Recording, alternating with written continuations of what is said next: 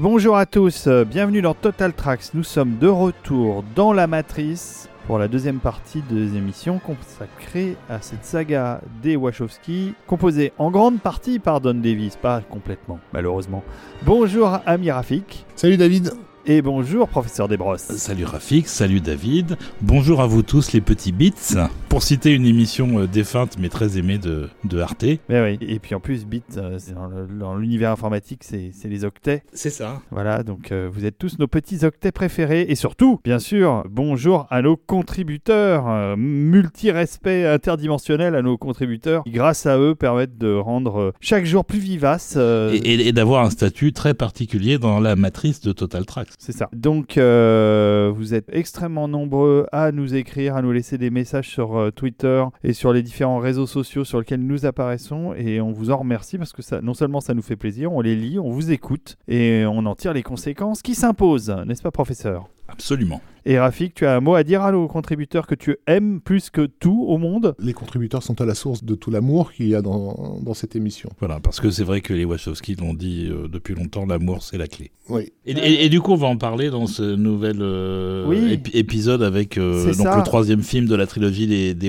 Oui, Matrix Révolution. Est-ce que c'est la révolution dans Matrix? C'est la révolution dans la tête des gens qui ont vu euh, Matrix Révolution, Oui. qui contrairement aux deux qui avaient quand même bien cartonné, euh, fera beaucoup beaucoup moins d'argent. Ah bah clairement, clairement beaucoup moins. Et ça, sait dès, la sortie du, du 2. Donc voilà, on, on retourne à l'épisode précédent où on expliquait le backlash monstrueux qui a été euh, manifesté par euh, une grande partie du public à la sortie du, deuxième volet.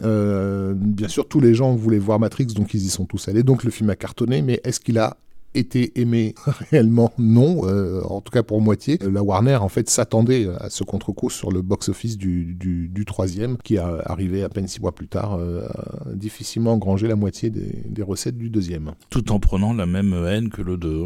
oui très clairement pour ceux qui avaient quand même décidé d'aller le voir parce qu'il y a ça. tous ceux qui, qui n'y sont pas allés hein. Oui, mais alors, euh, on en revient euh, aux, aux bases de ce que devait être Matrix. Est-ce que l'exploitation vidéo a été euh, meilleure que sa son exploitation Alors salle? oui, globalement sur la sur la durée, oui, euh, il suffit de compter de toute façon le nombre de rééditions qu'il y a eu euh, de- des coffrets Matrix euh, au fil au, fil des ans en, en DVD puis en Blu-ray. Une fois passé le choc, les, bon, les gens l'aiment pas, les gens l'aiment pas, mais enfin à un moment donné, t'as envie de leur dire, ok, t'en vois beaucoup des films d'action comme ça.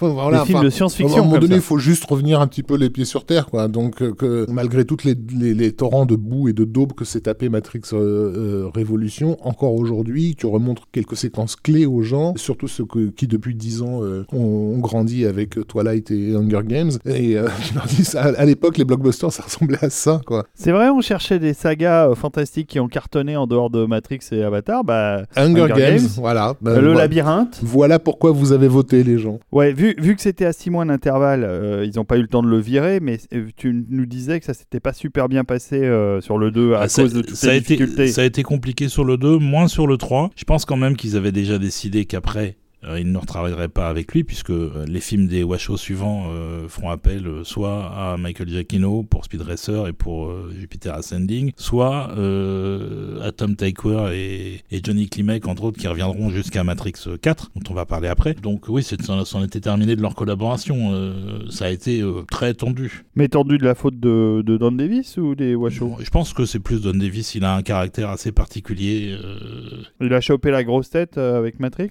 Pas forcément chopé. c'est- ouais, pas la grosse tête. La grosse tête, Non. ouais. Non, non, c'est peut-être justement qu'il était trop investi sur, euh, sur le truc. Et encore une fois, euh, c'est des productions gigantesques, et, euh, extrêmement éprouvantes. Un contexte de travail, on l'a dit, où le culte du secret et tout ça fait que c'est- paranoïaque. Euh, Il y, a- il y a une tension, il y a des enjeux commerciaux euh, énormes. En plus de ça, euh, euh, pour simplifier les choses, euh, euh, Larry est à l'époque en pleine transition euh, Oui. euh, pour devenir Lana, avec la garantie qu'ils feront pas le marketing du film, donc ils ont pas, y avait pas d'interview, etc. Donc tout, tout ça, ça, ça met une pression démentielle. Oui, et puis il y a des effets spéciaux littéralement jamais vus avant. Voilà. Et, les- et le film est en constant remontage jusqu'à la sortie. C'est beaucoup plus compliqué que les deux précédents. Et donc c'est très compliqué pour Don Davis puisqu'il doit revoir sans arrêt ses compositions et que du, coup il doit revoir aussi les parties électroniques à chaque fois pour les ajuster à la nouvelle version. Donc c'est euh, beaucoup, beaucoup, beaucoup de tension. Clairement, déjà dans, dans des conditions normales. Et donc, bah, dans ces moments-là, c'est très facile euh, que les que les égos éclatent, quoi. Hmm. Bon, c'est c'est dommage dommage parce que euh, clairement Don Davis est un compositeur de talent. hein. On a pu le- déjà le constater sur le Oui. premier et le deuxième film. Et le fait que, bah, que sa collaboration s'arrête avec le troisième, avec les Washoe, fait que, comme on le disait en intro du premier épisode, il a pas fait grand chose après. Oui, mais c'est pas uniquement à cause de sa collaboration avec les Washoe, justement. C'est une attitude générale euh, d'un mec euh, qui transige pas suffisamment pour survivre à Hollywood. C'est pas le premier, c'est pas le dernier, et euh, il a fait quelque part, il a fait son choix aussi. hein. Quant à la question du, du talent, il faut quand même au moins reconnaître qu'il est largement aidé par l'ambition démesurée du, Ah bah oui. projet, qui se met quand même à la, à- il essaie de se mettre à la, à la mesure. Mais, Le- mais il est, il est à la mesure. Oui, mais je veux dire par là, Don Davis n'a pas révolutionné la musique de film avec Jurassic Park 3. euh, Non. Si tu Ah veux. oui, c'est vrai qu'il a fait ça. Donc, Oui, euh, entre, entre, euh, le premier et le deuxième, je crois, des Matrix. Et qu'il a bien bossé d'ailleurs.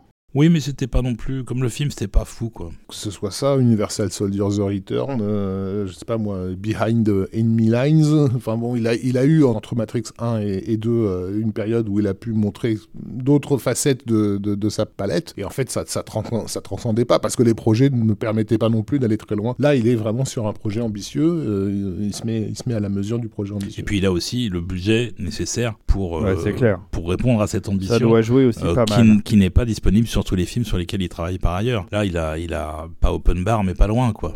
Il n'y a pas tant de thèmes identifiables que ça.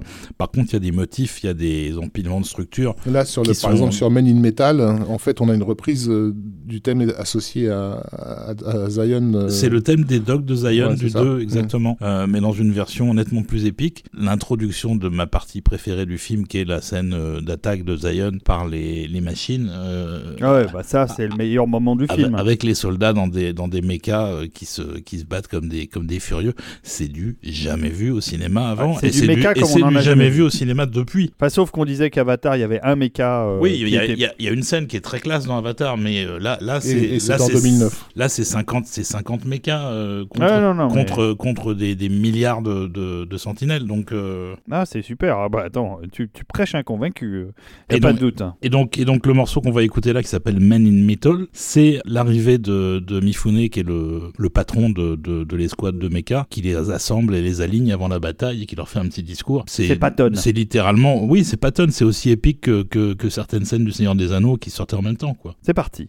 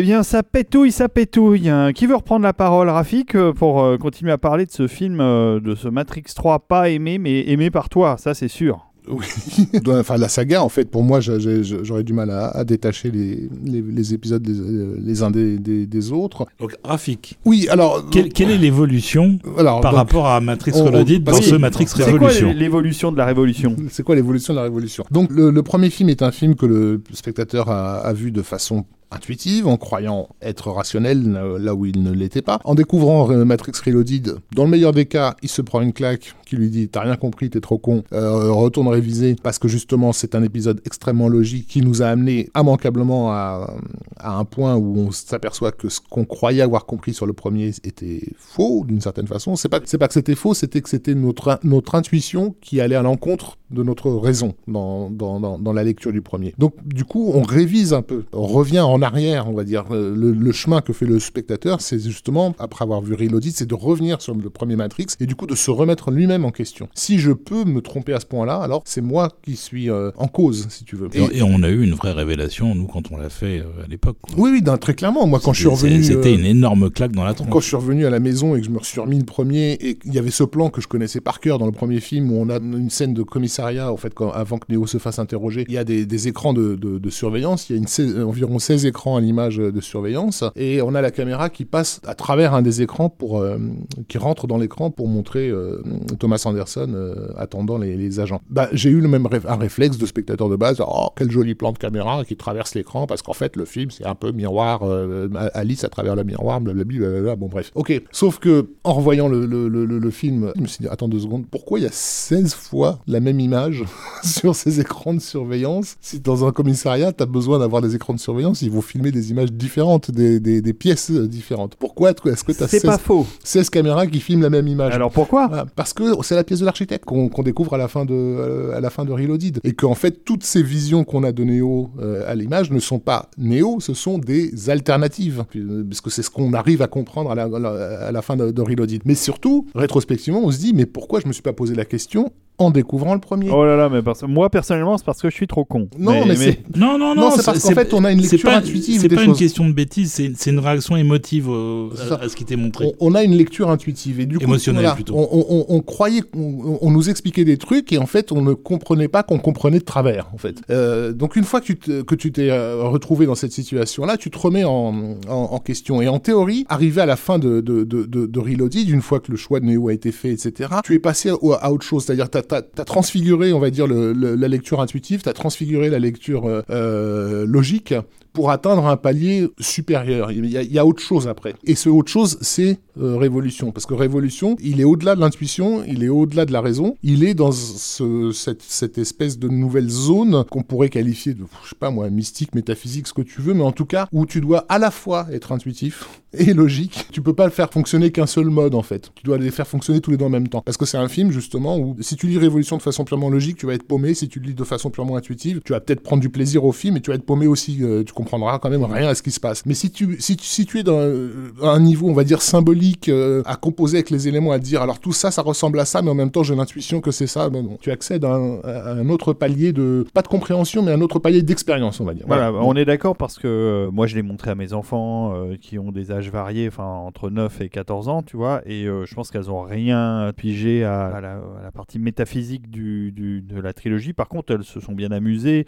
avec un niveau d'expérience de base le spectacle est là, ça c'est évident. Hein, et euh, encore une fois, ouais. Moi j'ai une petite réserve euh, qui, vaut aussi pour le dit, c'est qu'il y a quelques éléments dans les deux films où il y a tellement de niveaux de lecture différents que en termes de narration pure, c'est hmm. parfois un petit peu fragile. Hmm, hmm. Oui, je suis d'accord. Euh, c'est surtout sur le, moi je trouve surtout sur le troisième. Et surtout, et surtout sur le 3 où il se préoccupe tellement de nous empiler les sens que parfois la, la, la, vision du film au premier degré en est un peu impacté.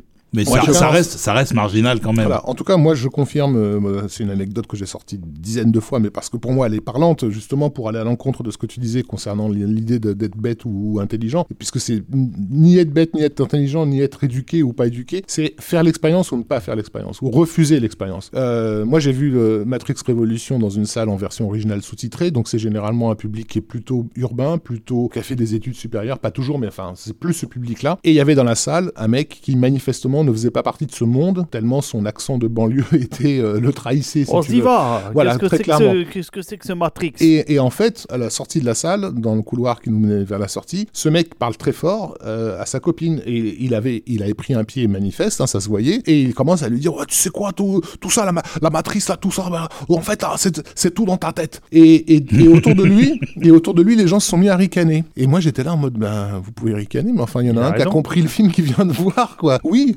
c'est- réellement passé dans notre tête. À la fois, c'est ce que le film nous raconte, parce que tous ces personnages-là sont des émanations de notre propre psychisme, mais aussi en tant que expérience de cinéma.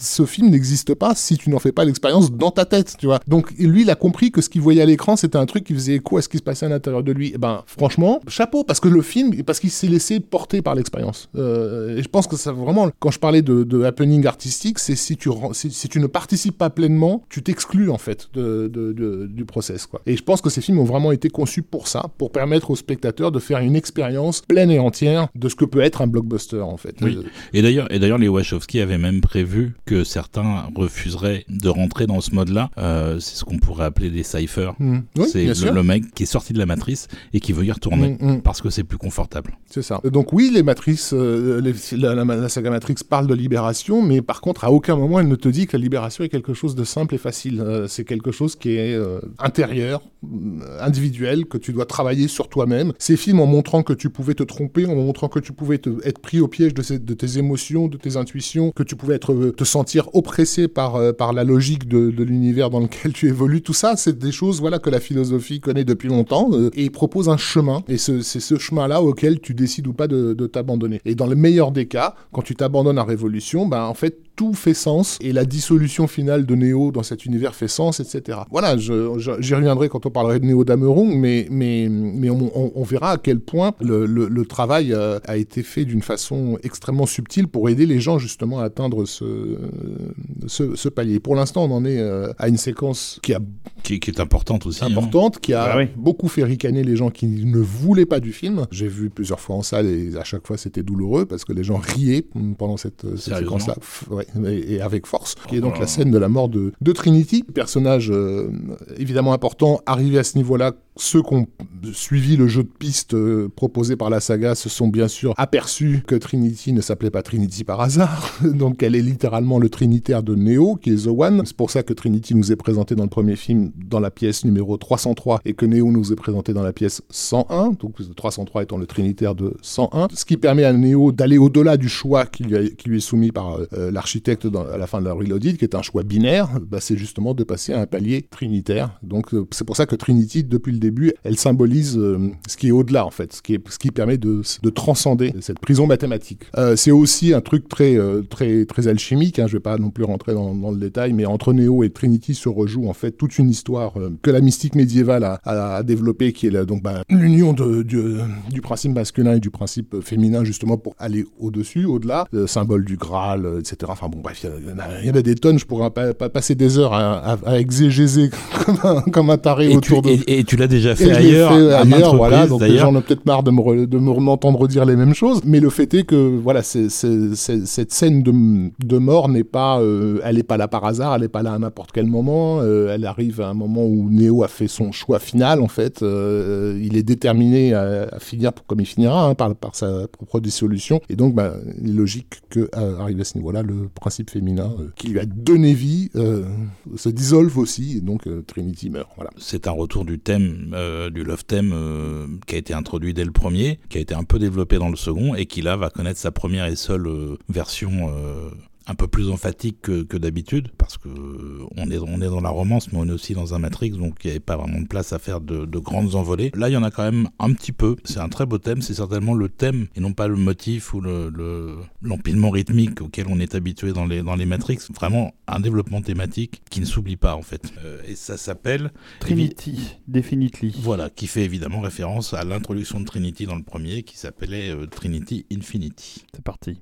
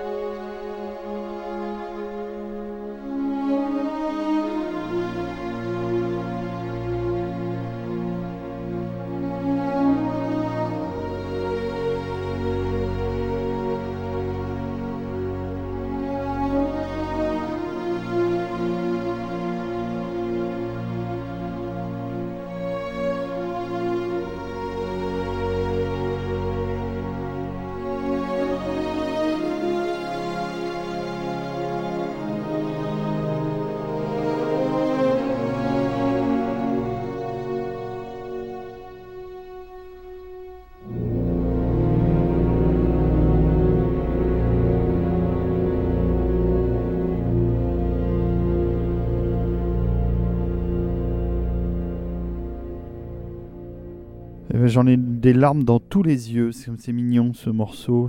C'est beau, c'est émouvant. Bon, mais, on mais- arrive. mais- mais la scène est émouvante si, Oui, tu oui, la, oui. si tu la prends au premier degré quand tu vois le film, elle est vraiment émouvante. Ouais, ouais, tout à fait. Faut juste se laisser aller en fait. Alors, Bah, euh, c'est d'ailleurs toute cette partie du film, ça, ça, ça porte beaucoup sur le lâcher prise. Donc, euh, Ah oui, très clairement. très clairement.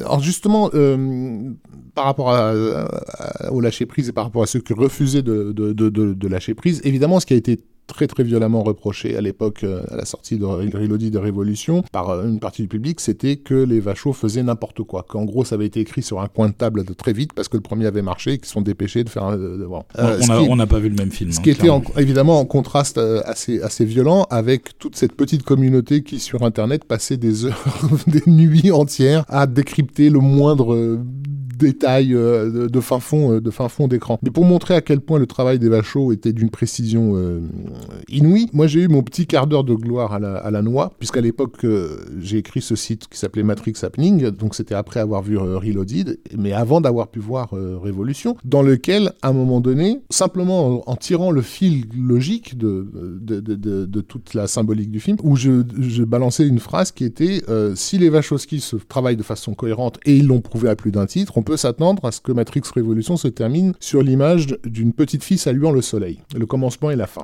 Et c'était quelques semaines ou mois, je sais plus, avant de voir la fin de Matrix Révolution, qui est littéralement une petite fille qui salue le soleil. Ce qui m'a mené en fait à cette euh, idée, c'était euh, que le tout premier morceau que Don Davis avait mis sur son site internet à l'époque où il venait de finir l'enregistrement de, de Révolution, c'était le morceau Néo Damerung. Donc Néo Damerung, euh, bah, ça veut dire littéralement le crépuscule de Néo. euh, Oui, qui est un, qui est- un clin d'œil, wagnérien au Götterdammerung, qui est le crépuscule des dieux, sachant qu'il y a plein de références wagnériennes dans les titres des morceaux. Exactement. Et que d'ailleurs, à ce moment-là, pendant le, pendant le tournage ou la post-prod, euh, Lana lisait un livre qui traitait justement des liens entre Wagner et la philosophie de son époque.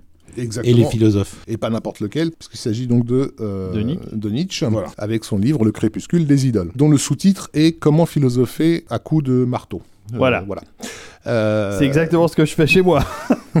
Sachant que dans Matrix Révolution, on a un vaisseau spatial qui s'appelle le Marteau. Hammer, le marteau. Oui. Euh, bon, il donc, y, a- il y a aussi le Mjolnir qui est le. le... Mjolnir, oui. Non, c'est Mjolnir dans le film, mais c'est c'est le, c'est le nom du marteau de Thor. Et donc, euh, en tirant le fil de ce morceau de, de, de, de Néo, Néo Dameron, on me disait, attends, bon, qu'est-ce qu'ils nous font référence à Wagner, ils nous font référence au crépuscule des idoles de Nietzsche, qui ne parle que de frapper avec un marteau sur toutes les valeurs morales pour euh, vérifier le, son creux qu'elle qu'elle dégage. hein. Je résume un peu le bouquin de, de, Nietzsche, c'est un, un- un exercice pour le coup de déconstruction critique en fait de tout ce qui lui semblait être les limites de, de, la pensée de, son époque. Alors on s'aperçoit en tapant sur l'idole qu'elle est creuse, hein. en fait il n'y a rien dedans quoi. Et c'est un peu ce qui se passe avec, euh, avec Neo qui monte, il monte, il monte à la source, tu vois, c'est genre il va finir par tomber sur quelque chose, non, il tombe sur rien, il n'y a rien au bout, il y a, y a un bébé joufflu euh, qui, qui, qui, qui l'attend tout là-haut et qui ne veut strictement rien dire.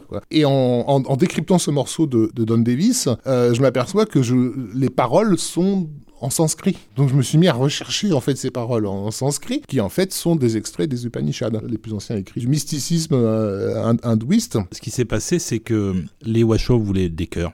Beaucoup de cœurs, beaucoup plus que dans les autres, et en particulier sur cette scène-là. Si ce n'est que Don Davis leur a dit si on leur fait faire des O, A, comme on fait, euh, comme on a fait dans les deux premiers, ça va pas suffire en fait. Et on peut pas les faire chanter en anglais. Et donc en en discutant, ils sont tombés d'accord sur le fait qu'ils allaient utiliser certains vers des Upanishads. Tout ce qui est dans la séquence et dans le morceau a un sens par rapport à ce qui se passe exactement au moment où c'est chanté. Donc euh, je vais pas vous déconstruire toute la toute la, la scène parce que c'est quand même assez long et euh, il y a finalement pas mal de textes. On peut, le- on peut le dire vite fait. Hein, peut- on peut- on peut- Asato on peut- Masad Gamaya, c'est de l'illusion, guide-moi vers la vérité. Euh, des ténèbres, guide-moi vers la lumière. De la mort, guide-moi vers l'immortalité. Donc déjà, Ça commence comme ça. et puis surtout, tu as un écho par rapport à- au récit que tu es en train de, de, de- de vivre hein, depuis, le, depuis le premier film. Moi, ce qui à l'époque m'avait fait, euh, m'avait fait euh, bondir, c'est qu'un peu plus loin dans, dans le morceau, on a euh, cette phrase, enfin ces phrases au-delà des sens, il y a l'esprit. Au-delà de l'esprit, il y a la raison. Au-delà de la raison, il y a l'esprit de l'homme. Et au-delà de tout, il y a l'esprit de l'univers, le créateur universel. Le premier film, on l'a découvert avec notre intuition, c'est-à-dire euh, l'essence. Arrivé au deuxième, on s'est trouvé bloqué par la pure logique, en fait, qui était celle de l'esprit. À la fin du deuxième, on a le choix qui est, donné à Neo d'aller au-delà de ça, et au-delà de ça, en fait, c'est son humanité qui est en jeu. Euh, et donc, c'est l'esprit de l'homme. Donc, au-delà de l'essence, il y a l'esprit, au-delà de l'esprit, il y a la raison, il y a la raison, il y a l'esprit de l'homme. Tout le trajet que Neo a parcouru dans cette saga est encapsulé, en fait, dans ces, vers des Upanishads. On nous raconte vraiment une libération, mais au sens purement euh, euh, métaphysique du, du, du terme. Quoi. Et, donc, du coup, euh, en m'intéressant à tous ces trucs-là, en regroupant les, éléments, en m'intéressant donc au crépuscule des dieux, le crépuscule des dieux se termine littéralement par l'image d'une femme qui, qui salue l'eau radieuse, en fait. Et c'est ça qui m'avait mis sur la piste, en fait. C'est ça qui m'avait dit, mais en fait, logiquement, ce film va se terminer par la mort de Néo, ça peut pas être, il peut pas en être autrement, et une eau radieuse avec une, une créature qui ne soit pas fécondée par les puissances, euh, les systèmes en place. Et cette créature, ben, en l'occurrence, c'est la petite Sati hein, qui nous est présentée comme un programme qui est né spontanément en fait, qui n'a pas été créé par la, par la, par la, par la matrice. Donc il y avait, il y avait, il y avait aucune, aucune gloire de ma part. Je suis pas Madame Irma euh, à avoir deviné la, la, fin, la, fin, du film. Oui, mais enfin, cela dit, pour remettre en contexte à l'époque, moi j'ai lu euh, ce que tu avais écrit sur Matrix Happening, et quand j'ai vu le film et que j'ai vu la fin du film, j'ai le cerveau qui a explosé. Putain, mais comment il savait quoi Ben voilà, il vient de t'expliquer. C'était, c'était, tout était euh, contenu dans ce morceau de Don Davis que je remercie.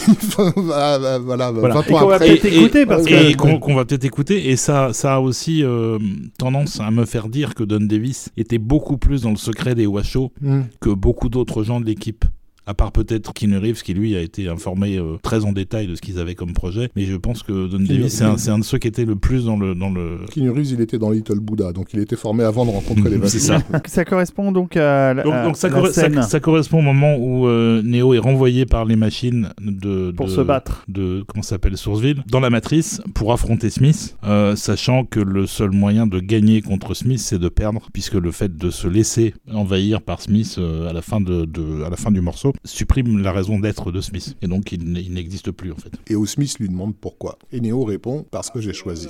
Voilà, Neo Dameron.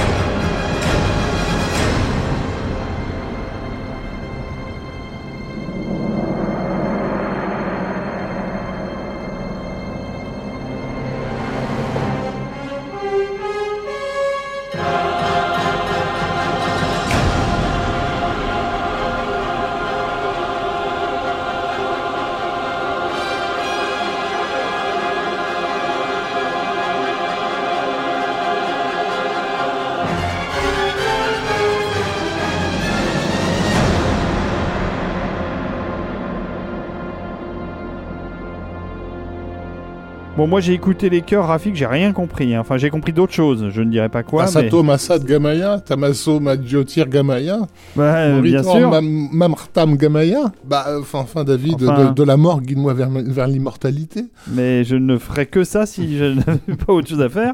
Professeur Desbrosses, euh, tu voulais ajouter quelque chose à propos du piano qu'on entend bien. euh, Oui, parce que le, piano est très important dans les trois scores, hein, puisque ça, ça intervient dès la scène avec, euh, avec Trinity au début du premier. Et le piano, comme élément, euh, entre autres rythmique, est énormément utilisé dans les Matrix. Et euh, ce sont deux grands pianos qui étaient enregistrés en studio euh, en étant pratiquement collés pour que chacun des pianos bénéficie des vibrations qui viennent de celui qui est en face, qui sont jouées à, à l'unisson en simultané. Et ça donne un effet assez impressionnant déjà en soi, sans même tout le reste des instruments. C'est vrai. Donc je suis assez fan de cette utilisation du piano par, par Don Davis dans la trilogie. Moi, je suis assez fan de la scène euh, qui soutient euh, ce morceau, euh, ce morceau assez dément. Parce que au-delà de ça, au-delà de tout ce qu'on a pu raconter de très intelligent et très intellectuel, il faut quand même aussi reconnaître qu'il y a un, Ah, pur, un pur plaisir de geek de base. C'est une scène de super-héros comme on n'en voit pas dans Voilà. les films Disney, quoi. toute l'énergie que, que l'animation japonaise ou les Dragon Ball et autres avaient dé- développée était, était con- con- condensée là-dedans. C'était assez, assez merveilleux. Voilà, et d'ailleurs, ça se passe exactement à l'endroit où se termine le premier. Au, au carrefour, il y a la cabine téléphonique. Sauf que tout est un peu en ruine et qu'on le reconnaît pas forcément, mais c'est au même endroit. Et que la pluie euh, qui tombe, euh, mais ça, il faut, vraiment rentrer dans le détail. En fait, les gouttes de pluie ont des, des codes Matrix. euh, en elle, en fait, voilà. Et on a dans, ce, dans cette scène de combat un plan qui est totalement stupéfiant et qui a, qui a occupé pratiquement toute la production du film, hein, qui s'appelle le Super Punch, qui est ce moment au ralenti où Neo euh, euh, donne un coup de poing monstrueux à Smith qui déforme complètement euh, son, son, son visage. Je parlais de, la, de tout le travail qu'ils avaient fait sur le deuxième, justement pour, euh, pour scanner les visages des comédiens, euh, les déformer dans tous les sens par rapport à, à la séquence du Burly Brawl et tout ça. Le Super Punch, c'était le, voilà, c'était le jour où, arrivé au bout, on arrivera à faire ce genre de plan-là. C'était la promesse de John Guetta sur, sur, les, sur les Matrix, c'était d'arriver à ce plan totalement dingue que seul le comic book pouvait faire euh, auparavant et qu'on a enfin vu en, en images. quoi. De toute façon, en termes de- d'effets spéciaux, de mise en scène, il y a tellement de choses fabuleuses dans la trilogie que ça reste. Et à plus d'un titre, on n'a pas fait mieux depuis. Donc Non, c'est que- dire à quel point ils étaient un peu en avance quand même. Et on n'a pas fait mieux, entre autres, parce qu'on n'y met pas le sens. Il y a tout derrière pour pouvoir arriver à ce, à ce moment euh, miraculeux. En tout cas, gros, gros kiff. Donc, Donc, euh, donc finalement, euh, la matrice est entre guillemets libérée. Reboot, retour à la normale, retour de l'architecte et de l'oracle, et une fin, disons au moins apaisée, que Don Davis va mettre en musique de manière très religieuse pour le coup, avec le prochain morceau qu'on va écouter. Mais Rafik, peut-être que tu veux dire des choses d'abord. non, non, bah, j'ai déjà parlé de, de, de ce, de ce final et de son côté implacable et cohérent, encore une fois, par rapport à- au récit de toute la trilogie. Effectivement, on tombe sur, un, sur une imagerie extrêmement euh, gnangnan pour certains, avec ce lever de soleil euh, très, très coloré euh, et cette image un peu bucolique, etc., mais qui fait parfaitement sens avec le, tout le projet de, des je pense, qui était pas, de laisser le spectateur se démerder, mais de dire bah, on, on peut pas aller plus loin pour toi en fait. Euh, C'est-à-dire que si tu as suivi ce, chemin, tu t'es fait ton propre chemin justement. Euh, C'était une phrase qu'il y avait dans le premier que Morpheus disait à Neo, il disait il y a une différence entre connaître le chemin et arpenter le chemin. There's a difference between knowing the path and walking the path. Sachant que path c'est aussi un, chemin informatique. Et qu'effectivement tu peux, tu peux connaître le, récit de, de Matrix, ça t'avance pas grand chose. Si tu fais l'expérience de la trilogie, c'est-à-dire avec tout ce qu'on a pu dire, de prendre des claques, de rien comprendre, de revenir en arrière, de dire mais, mais je me suis fait complètement piéger, mais qui est-ce qui m'a piégé? Mais putain, mais c'est moi qui me suis piégé, je suis le, le prisonnier de ma propre conscience, etc. Bah, bref, et tu fais ce chemin tout seul. Et j'ai vu des gens, hein, d'ailleurs, euh, j'aurais plein d'anecdotes à raconter sur des gens qui m'ont littéralement expliqué comment Matrix a changé leur vie parce que justement leur a permis de sortir d'un mode de pensée et de découvrir qu'en fait non, euh, tu, tu, as la- tu, tu peux aller au-delà de tout ça, tu peux vraiment exploser. Bah, de, euh, bah, de les de limites, sortir du mode limbique en fait. ex- Exactement, ouais.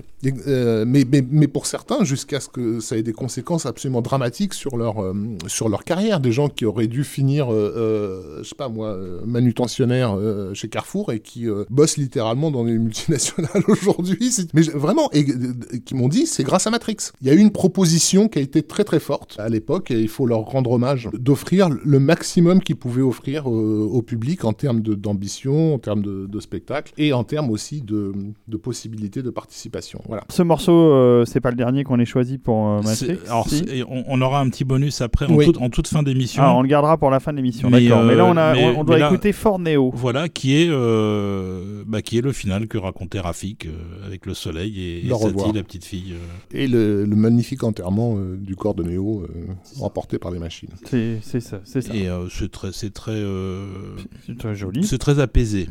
Euh, mais c'est- Apaisons-nous un peu. Euh, même si on retrouve en fait le- les petits motifs du début du premier, puisque c'est un, c'est un cercle. hein. On est arrivé. euh, On a euh, bouclé la boucle, comme on dit. euh, Ça s'appelle une révolution. Exactement. Et, pour ça, euh, d'où le titre et on du est film. arrivé à la fin, donc, euh, donc on est arrivé au début. C'est parti.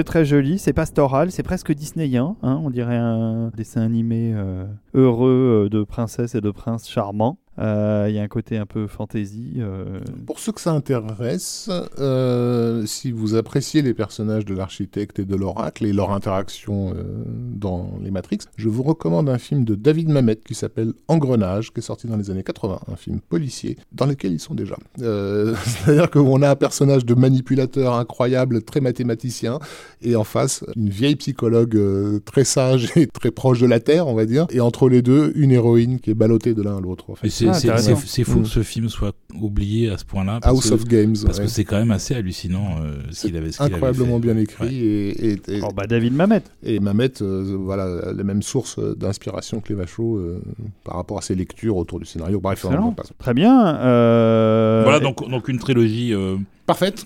parfaite qui, Alors nous, si vous voulez en qui- savoir qui plus nous, nous d'ailleurs, satisfait si vous voulez en savoir plus sur, plus la, que largement. sur la trilogie Matrix, euh, sachez que Rafik Djoumi a publié euh, chez Rokirama un hors-série. Un hors-série qui est en fait une, une extension de, du site Matrix Happening que j'avais écrit en 2003. Voilà, alors c'est un, c'est un peu frustrant parce que c'est un peu court, ça ne fait qu'une centaine de pages, mais ça mérite d'être lu et relu. Et oui, et euh, ça se trouve encore. Et ça se trouve encore, je suis surpris, euh, il y a encore des gens qui en parlent pas mal sur, euh, les dire, réseaux sociaux. Si on cherche Rokirama, ils ont un oui, site oui, de vente. oui, ils ont Oui. un site de vente et puis euh, je crois crois qu'il y en a encore en Fnac.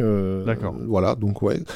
c'est ce qui me vaut d'être invité à France Culture pour, pour parler de Matrix ces derniers temps. Mais dans ce, dans ce magnifique ouvrage, il n'y a rien sur le nouveau Matrix? Alors, non. Par contre, pour rester sur la trilogie originale et sur sa musique, parce qu'on ne parle jamais de lui dans, dans, dans Total Tracks, mais il y a un gars qu'on apprécie bien qui s'appelle Tilou, T-Y-2-L-O-U. On a, on a peut-être évoqué une fois dans un, je, dans un épisode. Je crois qu'on avait déjà parlé, qui fait des analyses très poussées. De musique de film. De voilà. musicologie, carrément. C'est ça, voilà. Euh, mais, mais que voilà, lui, contrairement à nous, est un musicien. Et donc, sa série Partoche, euh, le numéro 36, est consacré à la saga euh, Matrix euh, en trois épisodes. Euh, voilà, donc euh, si vous voulez rentrer plus dans la musicologie. On, a fait, on en avait déjà parlé et c'est toujours bien de le rappeler. Voilà, il, il souligne quand même bien le, le, le, le, très haut niveau technique de Don Davis, au-delà même de l'inspiration et de. Ouais, ça s'entend. Hein, et de même... son, son, ses interactions avec les Wachowski. Il y a vraiment euh, pas tant de gens que ça qui seraient capables de faire ça en ah fait, non, mais c'est euh, clair. à Hollywood. Ça s'entend, enfin même en, sans être musicien ou musicologue ou spécialiste, on entend que la partition est complexe et qu'elle est riche. euh, ça se voit dès le premier film. Clairement. Voilà. Et donc, alors la question et, qui et me donc, et donc voilà, clap de fin pour Non, Don bah Davis. non, il y a un quatrième. Oui, pour voilà, bah il y a un quatrième film et c'est pas Don Davis. Alors là, euh, professeur, Rafik, va falloir me répondre pourquoi. Bon, euh, on, on, veut bien croire que Don Davis a un caractère particulier, mais enfin quand même, pourquoi est-ce qu'il n'est pas revenu faire le score? Parce qu'on lui a pas demandé. Probablement en partie pour les raisons que nous avons évoquées. Après, euh, le, quatrième film. Euh moi, je m'étais imaginé, en voyant le projet arriver, en voyant le premier trailer, un vrai projet de se réinventer pour, euh, pour Lana Wachowski, puisqu'elle est toute seule à faire le film. D'ailleurs, ça aussi, ça fait partie des questions. Pourquoi est-ce que euh, elle est toute seule Alors ça, ça a été révélé en, en interview en fait. Euh, les Vachos ont perdu leurs deux parents euh, consécutivement, ce qui a été un coup très très dur. Euh, Lana, en fait, euh, avait le désir de retourner à une époque où les parents, où ses parents étaient vivants. Et ils ont suivi, bien sûr. Alors que, alors que Lily voulait justement ne alors surtout Lily, pas y voilà, retourner. voulait surtout pas y retourner. Donc ça, c'est officiellement la raison pour laquelle une seule des deux est, est, est revenue. Après, il y a aussi le fait que depuis euh, leur série Sense8, il y a eu un, manifestement un clash entre, entre les deux euh, par rapport à ce qu'elles voulaient faire de la suite de leur, euh, de, de, leur carrière. Mais en tout cas, officiellement, c'est lié au décès des parents. En fait. De toute façon, il y a aussi euh, un truc politique qui se, qui se joue. Donc, on avait évoqué l'idée qu'il n'y avait pas de franchise qui s'était créée de, depuis euh, en termes de blockbuster d'action et SF, etc. C'est généralement des adaptations de bouquins, de, de comic books, etc. Tout le Hollywood s'est reconstitué autour de bah, en gros, de la, formule Marvel MCU, euh, qui est euh, une major achète l'intégralité des droits euh, de, tout un univers pour le, posséder absolument totalement, et donc en faire exactement ce qu'elle veut, que ce soit Star Wars, que ce soit Marvel, etc. Quand tu t'approches de Matrix, bah, en fait, tu as un truc que ces majors actuels détestent, qui est un auteur. C'est-à-dire quelqu'un qui a le, le, le, le, droit de vie et de mort sur, sur, ce, que tu, sur ce que tu peux faire. Donc c'est un, problème un de le, contrôle. Le grain de sable dans la machine voilà. d'auteur hein, aujourd'hui. Le rapport de, de Vacho à Hollywood, il était déjà assez explicité dans ce film excellentissime qui, était, euh, qui s'appelle Speed Racer et dans, sur lequel on faisait pas mystère de la question du contrat et de son incompatibilité avec la notion d'artiste. Mais voilà, le, le, elles ont un droit de regard absolu sur, euh, sur Matrix et toutes ses créations. C'est aussi une raison pour laquelle on n'a pas été blindé de de merchandising de, de, de, de voilà euh, moi je les ai pas mes, mes brosses à dents Matrix euh, mes comment mes nuggets Matrix.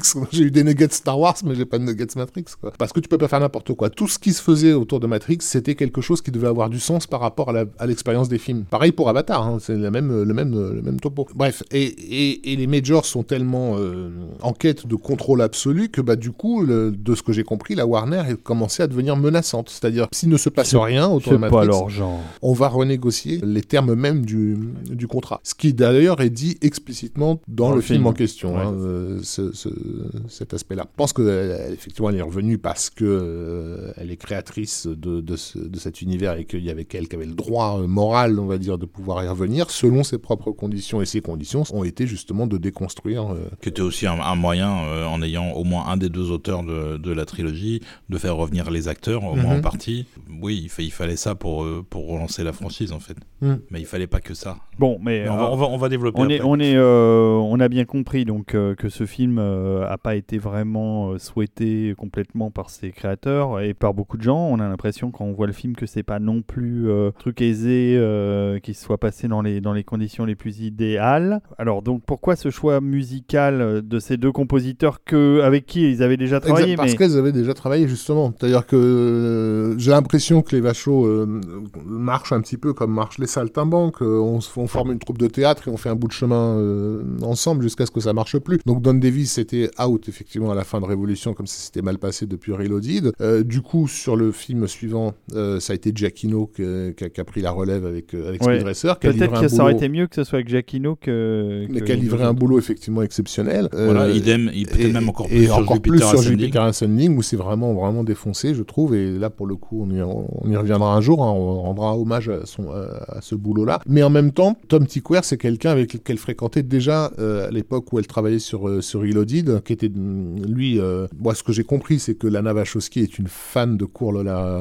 Cour Cour Ah, j'adore ce film Voilà. aussi. qu'elle a quasiment calqué son personnage actuel sur cette sur cette minette aux cheveux orange euh, Ah oui, de- c'est vrai, j'avais pas voilà. pensé. Tickware les visitait régulièrement quand elle euh, bossait sur la post-prod de, de Reloaded et, Révolution. Donc, Oui, euh, et il a d'a- d'ailleurs travaillé avec euh, Et le troisième du trio qui est Reinhold Heil sous le nom de Pelstry pour faire une, une des chansons qu'on entend dans le troisième épisode. qui est un des rares morceaux euh, non-score de Révolution. C'est ça, parce que c'est vrai qu'on s'est pas tellement attardé dessus, mais il y a beaucoup moins de musique Mm, rapportée mm, dans Révolution que dans Reloaded. Donc du coup, c'est c'est- voilà, euh, avec Tickware, il y a, il y a comme c'est un, cinéaste aussi, en plus d'être un compositeur. Comme on le disait, hein, Don Davis se plaignait du fait que parfois elles se parlent euh, entre elles et que tu comprends rien parce qu'elles elles ont leur propre mode de communication. Je pense qu'avec Tickware, la communication est plus aisée parce qu'il pense comme elle en fait. Il pense cinéma, si tu veux. Euh, mais il est aussi compositeur. et il est Et compositeur. il est compositeur plutôt doué, entre Et- autres sur ses propres films. Voilà, et il l'a prouvé, et bon, il y a bien sûr le, le parfum et tout ça, mais, mais il a également prouvé en, en- en composant la symphonie de, de Claude De Atlas. Claude qui est- Atlas, qu'il a co-réalisé d'ailleurs avec les voilà.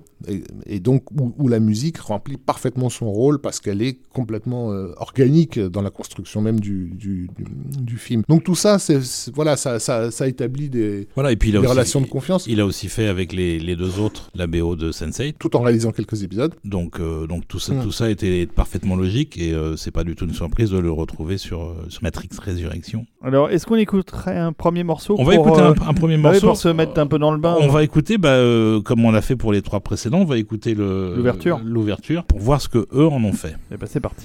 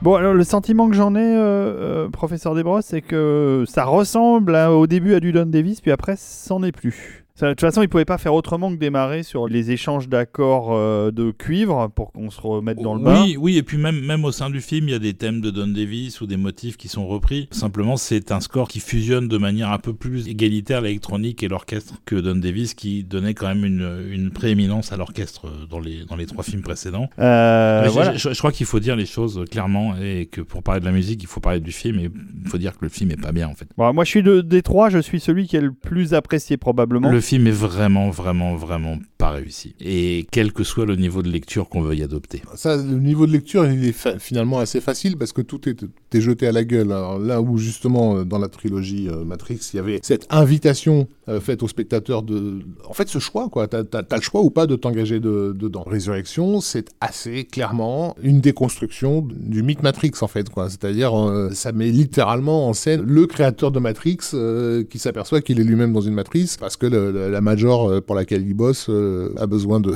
de, de relancer euh, la franchise. Enfin, il y a tout un jeu lourd et explicite avec le, le, le, spectateur, une forme de, de, connivence forcée de t'as vu, on est en train de faire une suite, mais en fait, même temps, euh, on t'explique dans cette suite que c'est le principe même de faire une suite qui, est- qui fait de nous les prisonniers de, de ce truc. Oui, on- puis, voilà. puis, puis on t'explique non pas une fois, mais deux fois, trois fois pour ça. être sûr que tu as bien compris On a fait et, un et- truc. et de pas euh, avoir le voilà. backlash qu'ils ont eu justement avec euh, Reloaded. On a fait un truc qui se voulait contre-culturel à une époque, mais en fait, tu sais comme moi que le capitaliste a cette, euh, ce- cette capacité à, à- à digérer tout, y compris sa propre critique. Du coup, le, ce film-là ne peut pas critiquer le capitalisme puisqu'il est financé par ce capitalisme même. Enfin bon, il y a tout un truc comme ça de, de retour sur soi que je peux comprendre d'un point, du point de vue de la- justement d'un créateur, quoi, qui se pose des questions. Euh, Il y, a, il y a- il y a un aspect euh, nostalgique euh, lourd hein, dans, le- dans le film avec dans toutes ces scènes de néo euh, dépressif euh, face à Ah sa bah, propre mais- création. mais quoi. Neo est triste pendant tout le film en fait. Oui, il est abattu tout le temps. Hmm. C'est un peu décourageant à voir alors que l'acteur est bien par ailleurs, mais euh, En se demandant est-ce que Bah, j'ai- ils jouent tous bien, hein, puisque. en se demandant est-ce que j'ai bien fait tout ça et il est en quête d'une chose qui est justement de retrouver une- cette flamme là étrange une, une de- étincelle. une voilà. étincelle de vie qui est, qui est celle de l'amour qui le, qui le lie à, à la Trinity et qui en gros va justifier euh, le récit euh, lorsqu'on s'apercevra que euh, celui qui gère cette nouvelle matrice n'est pas, n'est pas l'architecte mais son psychiatre puisque la manipulation des masses actuellement se fait plus d'une façon psychiatrique que purement, purement logique on va Oui. dire. Parce que parce qu'on vous l'a pas dit, mais c'est une une matrice rebootée, donc ça. nouvelle version. Hmm. Donc, si tu veux, euh, c'est très facile de. de Mais sur le papier, le, thème dire- est pas, ouais, est pas voilà. si mal. Et du coup, ça fait plaisir aux critiques parce que c'est facile après d'écrire des lignes et des lignes de, de, de critiques, euh, de post-structuralistes, euh, de je sais pas quoi, de la société contemporaine et des nouvelles formes de manipulation, euh, etc. Bon, c'est intéressant. En tant qu'expérience, par contre, Ça pose problème. ça pose problème avec des scènes d'action foirasses qui te disent qu'elles sont foirasses, hein, parce que c'est littéralement dit à l'écran que ce que tu regardes c'est de la merde. Enfin, bon, donc c'est c'est- un peu un peu compliqué à ce niveau-là. Après, moi, je peux comprendre.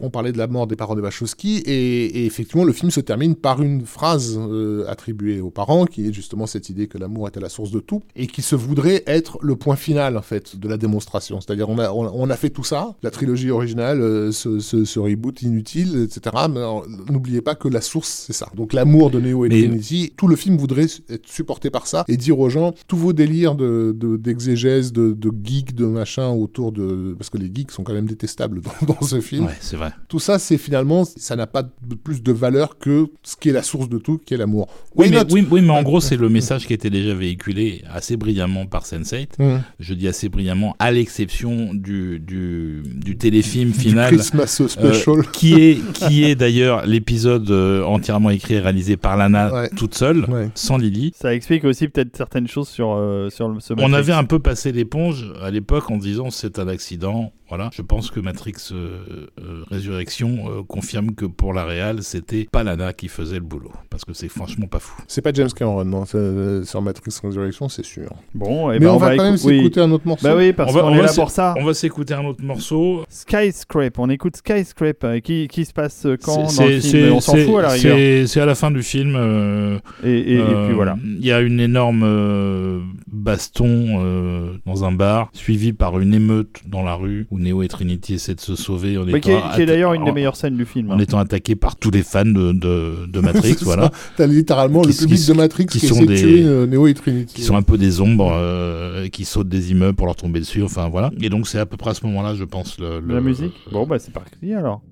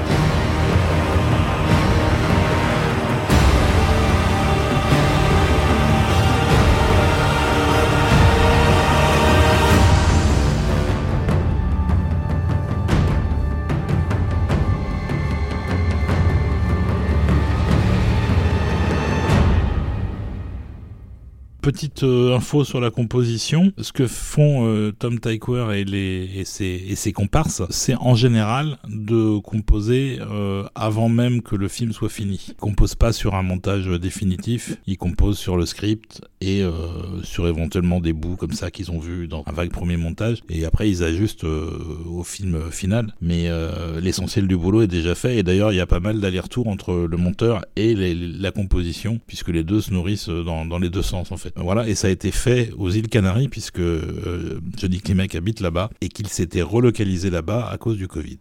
Donc ça c'est juste une petite info sur leur, leur façon de procéder. Après, moi je trouve pas le travail absolument honteux. Non, il l'est pas. Ça n'est pas du tout à la hauteur de ce que Don Davis avait fait, ça part même dans d'autres directions. À l'image, ça donne parfois l'impression d'un- Zimmer un peu, un peu surboosté. En écoute isolée, c'est pas passionnant non plus, mais c'est pas nul, c'est pas véritablement mauvais ce qu'ils ont fait. Ouais, mais, mais on est très loin du Mm. choc euh, parabolique Mais- qu'a senti, ressenti Rafik dans, dans le deuxième épisode de non, mais Matrix. c'est- à l'image du film en fait. C'est décevant. Mais le film, le film est quelque part plus décevant que la musique. Je suis un peu désolé pour nos auditeurs parce que en fait, on leur vend très très mal cette dernière partie du podcast où, où Rafik baille un peu parce qu'il fatigue. Alors non, moi j'ai un truc positif à dire sur le film, c'est que je l'ai vu dans une salle Onyx chez Pathé Gaumont qui était génial, avec un, un écran LED et un son absolument euh, sublime. En plus, euh, les fauteuils du premier rang sont en méridienne, c'était génial. Ah Voilà. bah, le c'est le- vrai le que- film, par contre, non. C'est vrai que les écrans, euh, donc non plus projetés, mais euh, OLED ou LED, euh, comme ça se fait au cinéma, j'en ai vu au CES l'année dernière, et c'est très impressionnant, les écrans, et ça, et ça marche bien. Hein. Ouais, ça marche bien, avec des noirs d'une profondeur incroyable. Enfin, Fermons c'est- cette parenthèse, t'as vécu une belle projection d'un film qui était euh, malheureusement moins bon. C'est ça qui est en plus très long. À la même période où West Side Story, t'as l'impression d'avoir vu un film d'une heure, tellement ça passe vite. Et euh, Matrix, t'as l'impression d'avoir refait la trilogie en entier. En fait. Mais celui-là, euh, malheureusement, West Side Story, il n'est plus à l'écran, il n'y est pas resté longtemps. Euh, je sais pas, Rafik, d'autres considérations Non, non, sur, non, sur le non, film, sur la musique. Tu ne veux euh, rien ajouter sur ce film, Rafik Non, pas spécialement. Mais en, en- en fait, on, on- on est passé par plusieurs stades depuis qu'on a vu le film. Il y a eu d'abord euh, une très forte déception, euh, Le deuil. le deuil, un peu de colère, et puis euh, on en est arrivé, et tout ça en l'espace de 15 jours, hein, euh, à un désintérêt assez, assez proche de l'infini, en fait, euh, vis-à-vis de ce quatrième Matrix qui n'existe pas. C'est un petit peu comme Indiana Jones 4, ça n'existe pas non plus. C'est marrant, les quatre, hein, c'est un peu maudit hein, dans ces histoires. C'est vrai, c'est vrai, c'est vrai, mais souvent parce que c'est fait euh, lo- longtemps après. Très fait. longtemps après. On va écouter quand même un dernier morceau. euh, qui est plus ou moins le morceau final, qui enfonce le clou du cercueil en ce qui me concerne, puisque euh, Neo, qui au cours du film a bien du mal, à- on, on spoil, hein, cl- clairement on spoil le film, euh, si vous avez envie de le voir, n'écoutez pas les, les 30 prochaines secondes, mais Neo, qui a beaucoup de mal à retrouver son pouvoir sur la matrice, finit par presque céder la place à, à Trinity, donc Girl Power, et dans la foulée, LGBT Power, couleurs, puisqu'elle elle décide qu'elle va repeindre le ciel euh, en, en couleur arc-en-ciel, euh, euh, et le film se termine là-dessus, en fait. Sachant qu'elle. C'est c'est assez embarrassant, Sachant franchement. qu'elle peut voler Et- et lui ne peut plus, Et en fait. pas lui, en Voilà. fait. Donc le film se termine avec, euh, avec Christophe Lambert en train de voler et, tu- et qui dit à, à la nana Tu viens?